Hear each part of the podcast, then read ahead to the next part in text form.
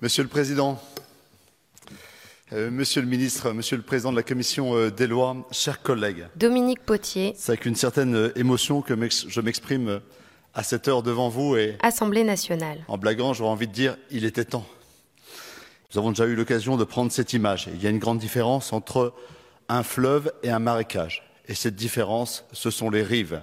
Il nous appartient à nous, Parlement, à nous, législateurs, et c'est la noblesse de notre mission d'établir des rives pour canaliser les courants et éviter les marécages, ceux des sales affaires, ceux du mépris du monde, du pauvre monde et des pauvres gens.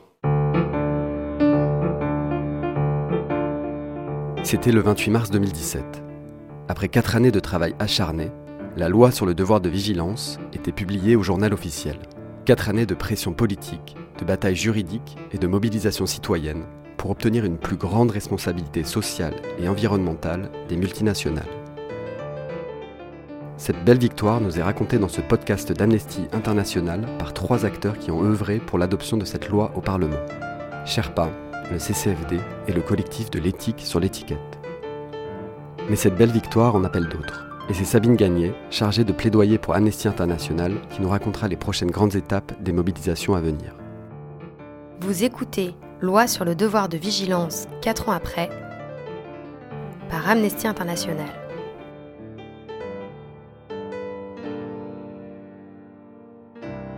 Chapitre 1 L'éveil d'une loi.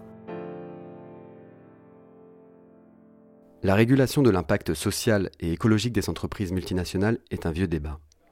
Déjà, en 1974, le secrétariat général de l'ONU ordonnait la création d'un centre des Nations Unies sur les sociétés transnationales afin de travailler à l'élaboration d'un traité encadrant l'activité des entreprises à travers le monde. Vingt ans plus tard, le centre était dissous sans avoir rempli son objectif initial. En 1999, Kofi Annan, nouveau secrétaire général de l'ONU, lance le Pacte mondial, une liste de neuf principes que plusieurs centaines et bientôt plusieurs milliers d'entreprises s'engagent à respecter. Mais cet engagement n'est pas contraignant. En 2003, le projet de traité international sur les entreprises et les droits humains est un échec. Et les catastrophes sociales et environnementales engendrées par les grandes multinationales ne s'arrêtent pas. En France, plusieurs acteurs de la société civile se réunissent dans le Forum citoyen pour la responsabilité sociale des entreprises, la RSE. Après plusieurs années d'activité, émerge l'idée au sein des associations de ce forum que le temps est venu pour une législation nationale sur la responsabilité des entreprises, comme nous le raconte Swan Bonnier du CCFD Terre Solidaire. Le mouvement euh, de la RSE et des engagements volontaires des entreprises ne permettait pas de changer les pratiques du monde des affaires de façon euh, substantielle pour que les violations aux droits humains euh, cessent. Au CCFD, on a eu l'envie de réfléchir à comment on changeait les règles du jeu en, en se disant comment est-ce qu'on va rendre les entreprises responsables de leurs actes à l'étranger. Euh, à cette époque-là, dans le droit français, dans le droit européen, dans le droit international, entre le siège social d'une entreprise à Paris ou à Saint-Étienne ou à Lille et ses filiales ou ses sous-traitants ou ses fournisseurs à l'étranger, le siège social a beau donner ses ordres, il a beau récupérer les profits, euh, organiser la logistique, organiser la production, etc. En fait, euh, le siège social n'est juridiquement euh, comptable de rien parce qu'on considère que toutes ces filiales et tous ces sous-traitants sont des entités complètement autonomes et indépendantes. Ça, c'était un problème qu'on avait identifié dès 2009-2010 en se disant mais comment on va reconnaître la responsabilité juridique d'une multinationale sur l'ensemble de des acteurs qui sont dans sa chaîne de valeur? Le 13 décembre 2012, le Forum citoyen de la RSE et du collectif Éthique sur l'étiquette organise un colloque réunissant ONG, universitaires, parlementaires et experts en droit intitulé Devoir des États et responsabilité des multinationales. Pendant toute une journée, plus de 300 participants échangent sur ce que peut faire la France pour prévenir et remédier aux violations des droits humains et de l'environnement. À l'issue du colloque, trois députés décident de créer un cercle de réflexion parlementaire pour imaginer une proposition de loi avec l'aide des acteurs de la société civile. Pour Daniel Auroy, Dominique Potier et Philippe Nogues, une longue épopée législative commence. Le groupe socialiste, majoritaire à l'Assemblée à l'époque, ne soutient pas la première version du texte. Pas plus que le ministère de l'économie et des finances qui reçoit régulièrement des notes juridiques de l'AFEP, l'Association française des entreprises privées, qui défend les intérêts des patrons du CAC 40. Sandra Cossard, directrice de Sherpa, se souvient. Euh, à chaque fois que donc les parlementaires et les assistants euh, parlementaires euh, intervenaient, il y avait une position qui était pour nous assez conservatrice ou rétrograde. Et puis notre travail, c'était justement d'essayer de les, convaincre, notamment convaincre les députés, qu'il fallait pas s'engager sur ce que proposait le ministère de l'économie à l'époque, mais qu'il fallait mieux rester sur ben, ce qu'on avait essayé de proposer. Ce que je peux aussi partager peut-être à un moment donné dans, ces échanges en fait euh, entre euh, les ministères l'Assemblée nationale et euh, les acteurs de la société civile, pendant ces, échanges de quelques mois où jour et nuit on travaillait sur la nouvelle proposition qui allait être déposée, j'ai une image à un moment donné de tous ces juristes en face de nous euh, qui étaient essentiellement des hommes, alors soit les assistants, soit les euh, conseillers parlementaires, soit euh, des conseillers des ministères, et, en face, ben, essentiellement des femmes. Et à part moi, je crois très peu de juristes, sauf quand je faisais intervenir aussi des profs d'université. Donc voilà, on avait un, un panel où s'opposer en plus dans une salle assez, assez emblématique comme ça une lignée d'hommes euh, qui était plutôt justement pour défendre la position euh, du ministère de l'économie et donc des grandes entreprises françaises, et en face plutôt des femmes euh, et qui essayaient de défendre les droits de l'homme et, et l'environnement. Chapitre 2 La catastrophe du Rana Plaza. On l'appelait le Rana Plaza. BFM TV. Un immeuble de 9 étages dont la banlieue de Dakar. Mai 2013. Il n'en reste qu'un tas de pierres, de métal et de tissu. Les secouristes continuent de découvrir des cadavres. Sept ce matin-là. Ce matin-là, c'était celui du 24 avril 2013. Vers 9h du matin, l'effondrement du Rana Plaza provoque la mort de plus de 1000 personnes, dont une grande majorité de couturières qui travaillaient pour des sous-traitants des leaders mondiaux du prêt-à-porter. À 7000 km de Dhaka au Bangladesh, les répercussions de la catastrophe se font sentir jusque dans les couloirs de l'Assemblée nationale. C'est Swan Bonnier du CCF des Terres Solidaires qui nous l'explique. On a clairement un immeuble de 8 étages qui s'effondre sur euh, plus de 3000 personnes. Il y a 1127 euh, ouvrières textiles qui sont décédées dans cet effondrement. Et on a eu euh, plus de 2000 personnes qui sont sorties de, des décombres du Rana Plaza avec des séquelles à vie, des handicaps euh, extrêmement importants, etc. Donc c'était vrai, ça a été l'une des, ça a été un énorme mouvement euh, dans le monde entier de choc en fait de voir que les vêtements qu'on portait euh, en Europe, dans les pays de l'OCDE, étaient comme ça produits dans des conditions hyper dégradées. Et sachant que ce, cet effondrement, c'était pas un coup du sort, c'était vraiment un crime délibéré. Parce qu'en fait, euh, l'histoire du, Rana Plaza, c'est un immeuble dans la banlieue de Dhaka, donc la capitale euh, du Bangladesh, qui fait 8 étages et qui se trouve dans une zone où, euh, comme dans nombreux pays en développement, on a des coupures d'électricité. Et donc, souvent, ce que font les usines textiles, mais et beaucoup de gens, c'est qu'ils mettent des générateurs pour que quand l'électricité tombe dans le quartier, les générateurs puissent prendre le relais pour que la production puisse continuer. Et en fait, c'était une zone euh, très dense. Et donc, le propriétaire du Rana Plaza n'avait pas la possibilité, il n'avait pas la place pour mettre ses générateurs au sol. Et donc, ce qu'il a fait, c'est que il s'est dit, bah, je vais les mettre les générateurs sur le toit du bâtiment. Ce qui est interdit dans la législation bangladaise parce que, euh, comme vous le savez, quand un générateur euh, se met en marche, il vibre. Et donc mettre quelque chose qui vibre tout en haut d'une tour, euh, ça peut avoir des conséquences assez problématiques puisque ça fait euh, vibrer tout l'édifice. Et donc un jour, euh, les ouvrières du Rana Plaza voient des fissures dans les colonnes et dans la structure du bâtiment. Et quand elles reviennent le lendemain matin, les fissures, elles se sont encore étendues. Et donc les ouvrières refusent de rentrer dans le bâtiment. Et à ce moment-là, le, le gérant du Rana Plaza arrive et leur dit en fait, euh, si vous rentrez pas maintenant dans le bâtiment pour travailler, vous êtes viré sur le champ et puis je trouverai d'autres personnes qui vous remplaceront. Et donc les ouvriers rentrent dans le bâtiment. Une ou deux heures plus tard, l'électricité tombe dans le quartier, les générateurs qui sont sur le toit se mettent en marche, commencent à vibrer et les meubles s'effondrent. Et à ce moment-là, quand on commence à retirer les personnes des décombres, etc., on trouve aussi des étiquettes. Et on trouve des étiquettes de toutes les grandes marques euh, Compignon sur rue, euh, en France, euh, partout. Et là, les marques qui sont tout d'un coup interpellées en disant Mais alors, vous êtes responsable de cet effondrement ou comment vous allez faire pour indemniser les victimes Enfin, comment ça se fait que vous fassiez produire vos vêtements dans ces conditions-là Disent Mais en fait, nous, on ne savait même pas que nos vêtements étaient produits là-bas. Et euh, en plus, c'est notre sous-traitant de sous-traitant de sous-traitant. Euh, donc on est responsable de rien. Et c'est ça qui, en fait, va vraiment réveiller la conscience de pas mal de parlementaires et qui va aussi faire un, énorme euh, bruit au sein de la population française en disant mais en fait on a des réponses à ça à apporter. Quand on a des drames de, cette, de ce genre-là, il faut que les victimes puissent avoir accès à la justice. Naila Al-Jatouni, déléguée générale du collectif de l'éthique sur l'étiquette, est parti à la rencontre des organisations de défense des travailleurs au Bangladesh afin d'évaluer les possibilités d'accès des victimes à la justice.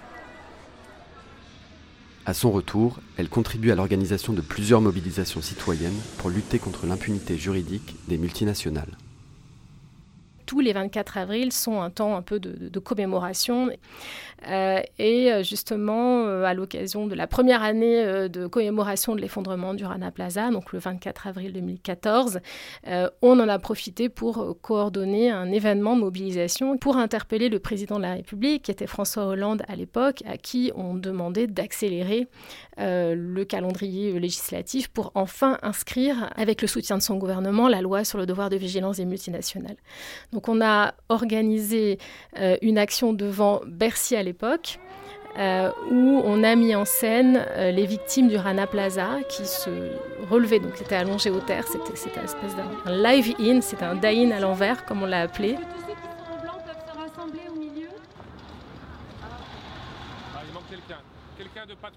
Donc les victimes drapées de blanc euh, se levaient de terre au son d'une sirène pour venir demander justice euh, aux multinationales françaises et surtout aux régulateurs, aux législateurs.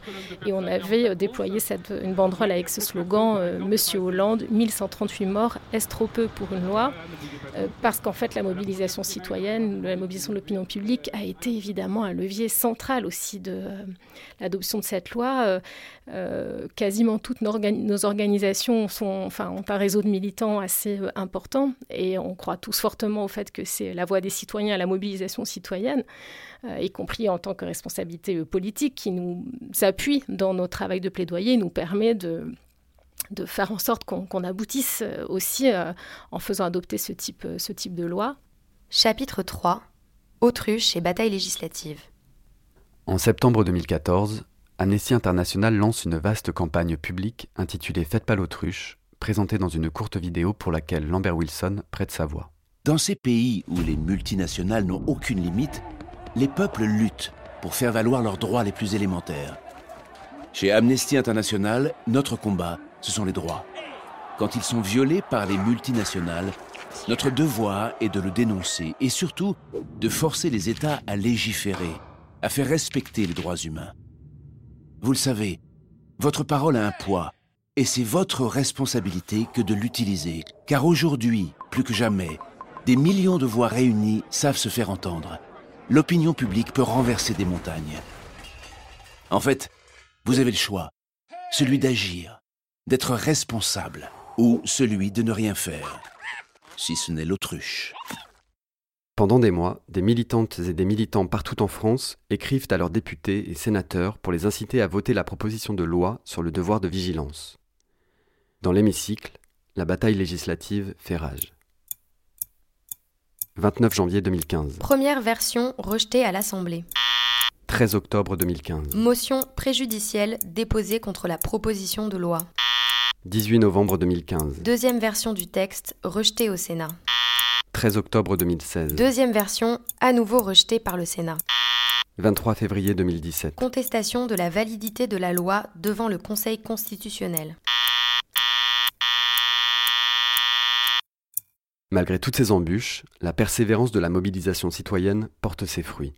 La loi sur le devoir de vigilance est finalement adoptée in extremis le 21 février 2017, soit trois jours avant la fin de la mandature parlementaire. Et donc ça a été euh, une très très longue bataille. Swan Baumier, avec en face une opposition extrêmement féroce des lobbies. CCFD Terre Solidaire. Avec un point qui semble quand même euh, assez hallucinant, qui est de se dire que les multinationales nous disent depuis 20 euh, ans, la main sur le cœur, que bien évidemment, elles respectent les conventions de l'ONU, bien évidemment, elles sont soucieuses de la protection de l'environnement, et euh, elles publient des rapports en papier glacé magnifiques avec des jolies photos pour nous dire à quel point elles respectent les droits humains et l'environnement, mais au moment où on leur demande qu'elles soient juridiquement responsables de potentielles euh, violations, alors là, on devient d'affreux euh, révolutionnaires qui allons euh, détruire l'économie française.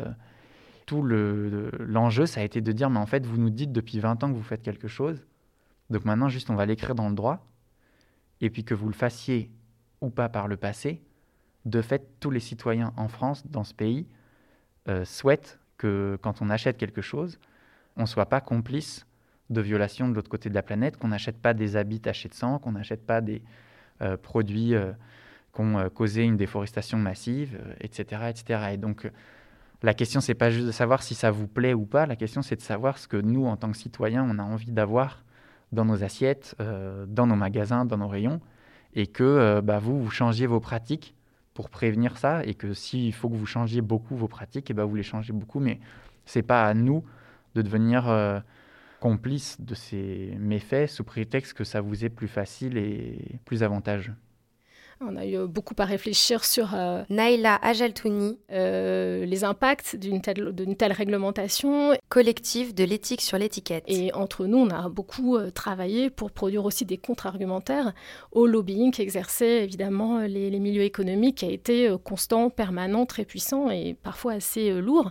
À la fois, on avait des, des grandes fédérations patronales comme le MEDEF ou la FEP qui avaient tellement accès aux lieux de décision qu'ils pouvaient réécrire directement des textes de loi. Donc euh, heureusement, c'est aussi des informations qu'on a réussi à obtenir. Euh, là, il y a eu un réel branle-bas de combat et on s'est rendu compte qu'en fait, en face, euh, on avait vraiment des, gens, des sénateurs prêts à tout pour qu'un tel texte ne voit pas le jour. mais c'était vraiment beaucoup de soulagement. je pense beaucoup de, oui, de joie d'avoir fait aboutir enfin, un texte collectif dans lequel, pour moi, les organisations ont su s'effacer au profit d'une cause commune et surtout ont créé un peu, euh, peut-être pas l'histoire, mais euh, une étape de l'histoire euh, du combat contre l'impunité des multinationales et pour l'accès des victimes à la justice. La loi sur le devoir de vigilance concerne les entreprises de plus de 5000 salariés qui ont leur siège en France ou les entreprises françaises de plus de 10 000 salariés qui ont leur siège ailleurs dans le monde. La loi impose à ces entreprises d'établir, de publier et de mettre en œuvre un plan de vigilance annuel visant à prévenir les atteintes graves envers les droits humains et les libertés fondamentales, la santé et la sécurité des personnes ainsi que l'environnement. Elle permet ainsi à des victimes d'obtenir des réparations si elles arrivent à prouver que le plan n'était pas mis en œuvre de manière effective. Cette loi a pu être obtenue grâce à la complémentarité de plusieurs ONG, comme le souligne Sandra Kossar, la directrice de Sherpa. Ce qui a changé, je pense, la dynamique qui a changé, qui a pu euh, permettre justement euh, la genèse de, cette loi, c'est euh, la dynamique collective, en fait, autour d'une volonté d'une expertise juridique que Sherpa avait et de, de l'expertise plaidoyer et de la mobilisation de membres citoyens qu'avaient d'autres acteurs.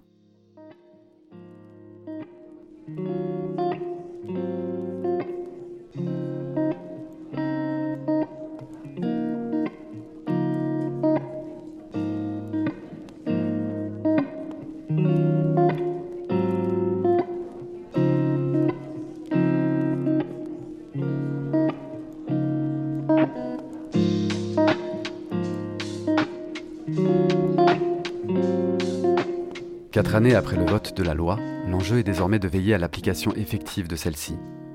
Beaucoup d'entreprises publient leur plan annuel de vigilance, mais l'État n'en contrôle pas la véracité du contenu. Les ONG sont donc repartis au combat pour faire respecter la loi en assignant des grandes entreprises devant les tribunaux.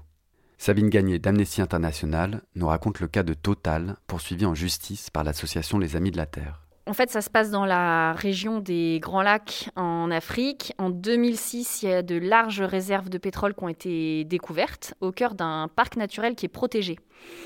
Et donc en Ouganda. Et euh, Total, qui était associé à d'autres compagnies pétrolières anglaises et chinoises, euh, s'est positionné pour développer un projet de très très grande envergure.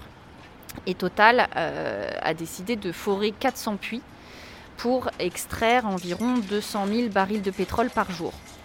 En plus, euh, il y a un, oléoduc géant de 1400 km euh, de long qui sera construit pour transporter ce pétrole et qui donc va passer à travers des territoires en Ouganda et en Tanzanie. Comme il y a eu donc des, déplacements de, population, ce que disent euh, les associations, euh, c'est que euh, les, compensations apportées aux, populations n'ont pas été suffisantes. Certains habitants, on leur a dit qu'ils n'avaient plus le droit de cultiver leurs terres. Et donc, les associations disent qu'il y a des familles entières qui sont ainsi laissées pour compte. Total peut être amené à hum, devoir donner des indemnisations aux victimes si le juge estime que le contenu du plan de vigilance de Total aurait dû être fait de sorte que ça euh, permette de prévenir ce type de violation de droits humains. Mais donc il faut arriver à prouver le lien de causalité entre le contenu du plan de vigilance et euh, d'éventuelles hypothétiques euh, violations. En parallèle de ces démarches judiciaires, les ONG ont aussi pour objectif de faire en sorte que la France ne soit pas le seul pays à contraindre ces multinationales. En attendant qu'un traité international exigeant finisse par voir le jour, elles œuvrent donc aujourd'hui pour qu'une directive soit adoptée au niveau de l'Union européenne. Alors l'enjeu, c'est effectivement de s'assurer que euh, la directive existe, d'une part, mais également que son contenu soit euh, le plus ambitieux possible. Il ne s'agirait pas d'avoir une directive juste pour avoir un texte, mais il faudrait vraiment que ce soit efficace pour la question de l'accès des victimes à la justice et que ça touche un nombre d'entreprises conséquent. Il ne faut pas que ce soit juste un effet d'annonce euh, ou que ce soit une coquille vide.